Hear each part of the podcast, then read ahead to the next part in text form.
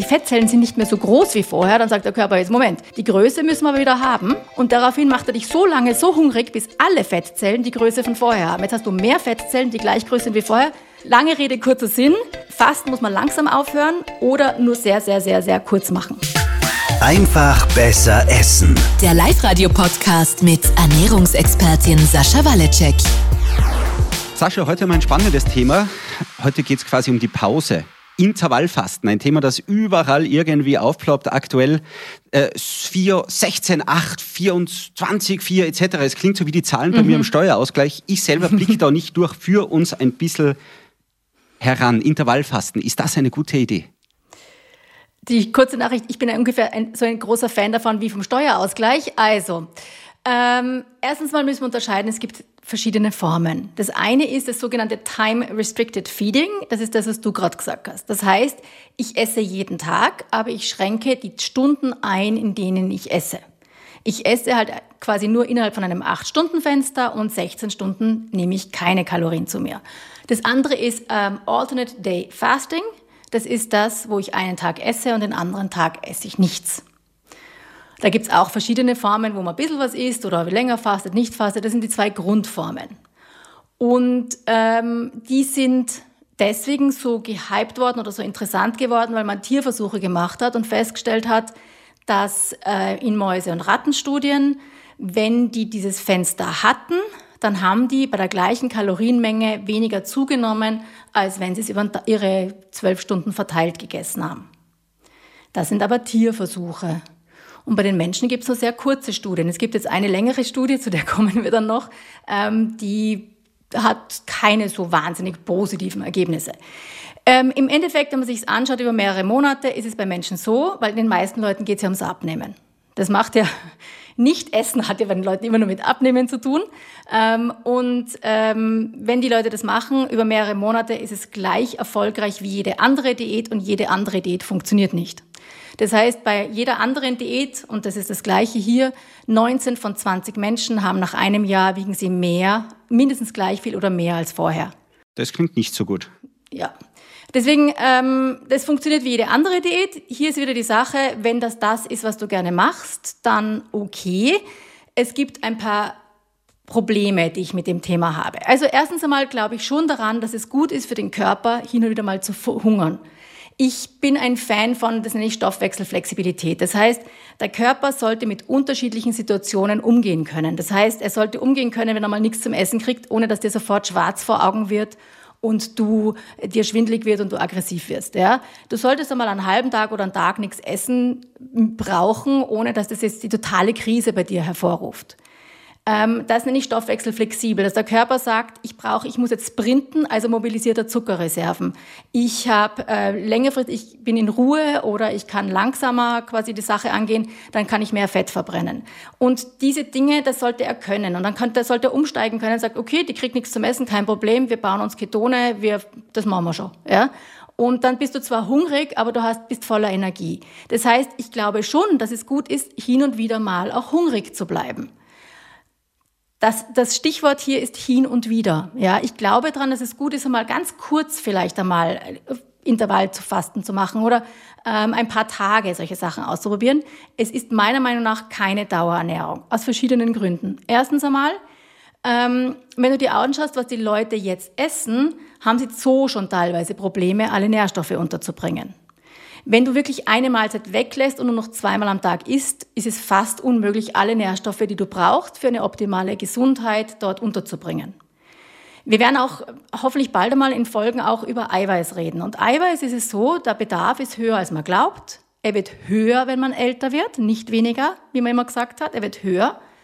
Und wenn du das jetzt essen willst, um das optimal zu verdauen, musst du das in gewisse Portionen aufteilen. Du kannst nicht deinen ganzen Eiweißbedarf in ein oder zwei Mahlzeiten reinpacken. Das ist zu viel, um es effektiv aufzunehmen. Aber jetzt habe ich keine Mahlzeiten mehr zur Verfügung, wo ich es aufteilen kann. Dann müsste ich ja in den acht Stunden, den ich da zum Beispiel esse, ähm, drei oder viermal essen. Das macht dann die Abstände wieder zu kurz. Also ähm, als Dauerernährung halte ich es für sehr, sehr problematisch. Viele Frauen probieren es. Also es ist meistens, also ich kenne viele Frauen, die das machen. Gerade so, wenn sie sagen, über 45, das Abnehmen wird schwieriger. Und dann sind sie total begeistert, weil am Anfang das Gewicht runtergeht. Und alles, und was immer ganz wichtig ist in der Ernährung oder überhaupt im Leben ist, man darf kurzfristig nicht mit langfristig verwechseln. Was kurzfristig äh, wirkt oder wie es funktioniert, hat oft nichts damit zu tun, wie es dann langfristig wirkt. Ich sage immer, das schönste Beispiel ist Sport.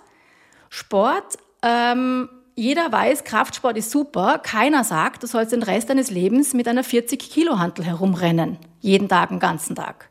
Sondern du trainierst und dann hörst du auf.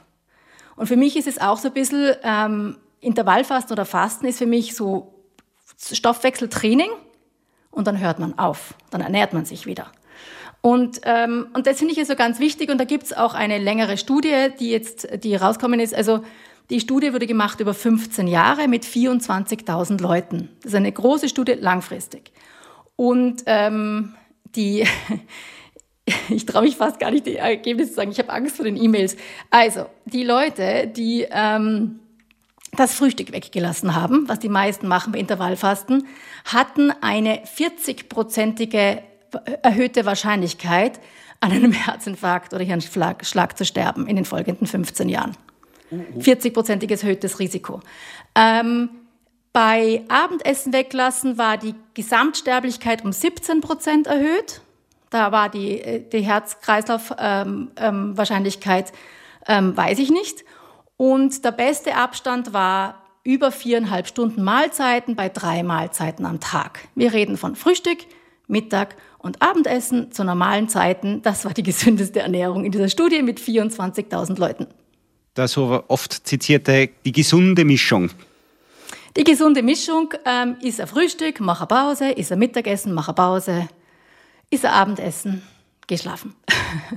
Als kurzer Trainingsreiz, so habe ich aber herausgehört, also das einmal kurz anzutesten. Äh, man soll ja seinen Körper, ein Sportler weiß das, man muss ihn ja immer ein bisschen einen neuen Reiz setzen, ein bisschen, wer rastet, der rostet, all diese Sprichwörter auch. Das heißt, da ab und zu mal so den Körper ein bisschen, hey, neue Situation, ich mache jetzt einmal eine Woche Intervallfasten, jetzt lassen wir mal eine Woche eine Mahlzeit weg.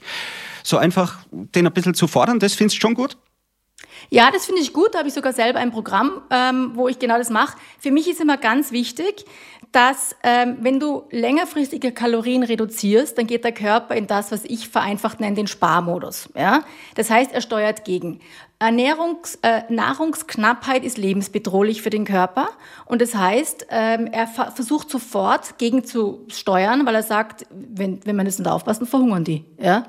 Und, und da gibt es ganz viele Mechanismen. Es ist eben Abnehmen ist nicht so einfach wie Kalorien rein, Kalorien raus. Ja? Das heißt, selbst wenn du mehr Sport machst, dein natürliches Bewegungsbedürfnis, wie viel du dich unbewusst bewegst, reduziert sich. Deine Schilddrüsenhormone, dein Stoffwechsel, deine Körpertemperatur. Da hat der Körper sieben oder acht verschiedene Mechanismen, wo er gegensteuern kann. Und ein, deswegen, äh, der geht dann relativ schnell in diesen Sparmodus. Und deswegen ist es ganz wichtig, wenn du aus diesem Diätmodus, also diesem Hungern, Fasten wieder rauskommst, dass du nicht ähm, schlagartig wieder mehr isst, sondern langsam mehr isst oder dass du, was ich eben gern mache, einen Tag fasten, einen Tag essen, einen Tag fasten, einen Tag essen, weil dadurch kann der Körper quasi, ähm, ähm, kriegt er immer ein Zeichen, es gibt eh genug zum Essen. Nur jetzt gerade nicht, aber es gibt morgen schon wieder genug. Und dadurch kommt er mir nicht diesen Sparmodus rein. Wenn du jetzt richtig fastest und dann wieder aufhörst, ähm, jetzt muss ich kurz theoretisch werden. Und zwar ist es so, der Körper hat einen Setpoint, also ein, Ge ein Gewicht quasi, das er okay findet. Ja? Und zwar misst er das an der Anzahl und Größe deiner Fettzellen. Das ist ganz spannend. Okay. Das heißt, du nimmst jetzt ab, weil du ja fastest, dann nimmst du ein bisschen was ab. Jetzt beginnen deine Fettzellen zu schrumpfen. Dann sagt der Körper Alarm, Alarm, wir verhungern. Ja? Und beginnt gegenzusteuern. Und das macht er dann sehr effektiv und spätestens da brechen die meisten eh frustriert ab.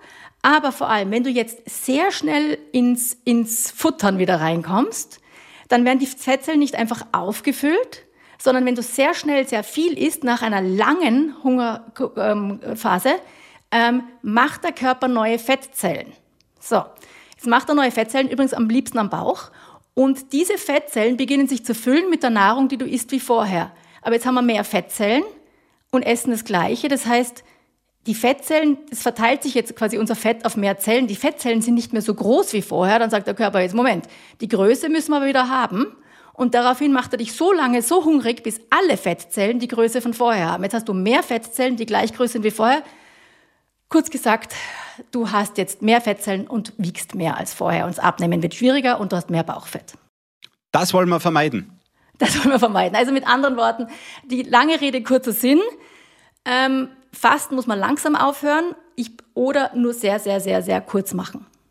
Schulnote für das Intervallfasten, für diesen Hype, weil ich bekomme es überall mit und ganz viele, die so drauf schwören, das ist super, Erfolg so, ich habe diesen Erfolg, diesen Erfolg. Du hast schon kurz erklärt, eben großer Unterschied natürlich kurzfristig, langfristig. Wir wollen es ja langfristig angehen, dabei einfach besser essen.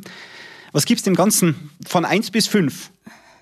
Bei kurzfristig keiner braucht's, aber es ist nett, wenn du es machst. Schulnote 2. Langfristig in Österreich 5, in Deutschland 6 äh, nicht genügend setzen. Okay, das ist mal eine Ansage. Für wen würdest du es gar nicht empfehlen? Also äh, du hast eh gesagt, auch mit kurzfristig ähm, gibt es dem Ganzen doch einen Zweier, sonst den Fünfer. Den Fünfer haben wir notiert. Ähm, Gerade das Thema Heißhunger auch. Auch da hast du uns ja schon gesagt, eben äh, das Frühstück spielt eine Rolle. Eiweiß in der Früh ist da entsprechend wichtig. Ich habe es übrigens geprobt und bei mir hilft's. Danke nochmal an dieser Stelle. Siehste. Gerne nachzuhören in Folge 1. Ähm, für wen würdest du aber absolut nicht empfehlen, das auch nur mal auszuprobieren?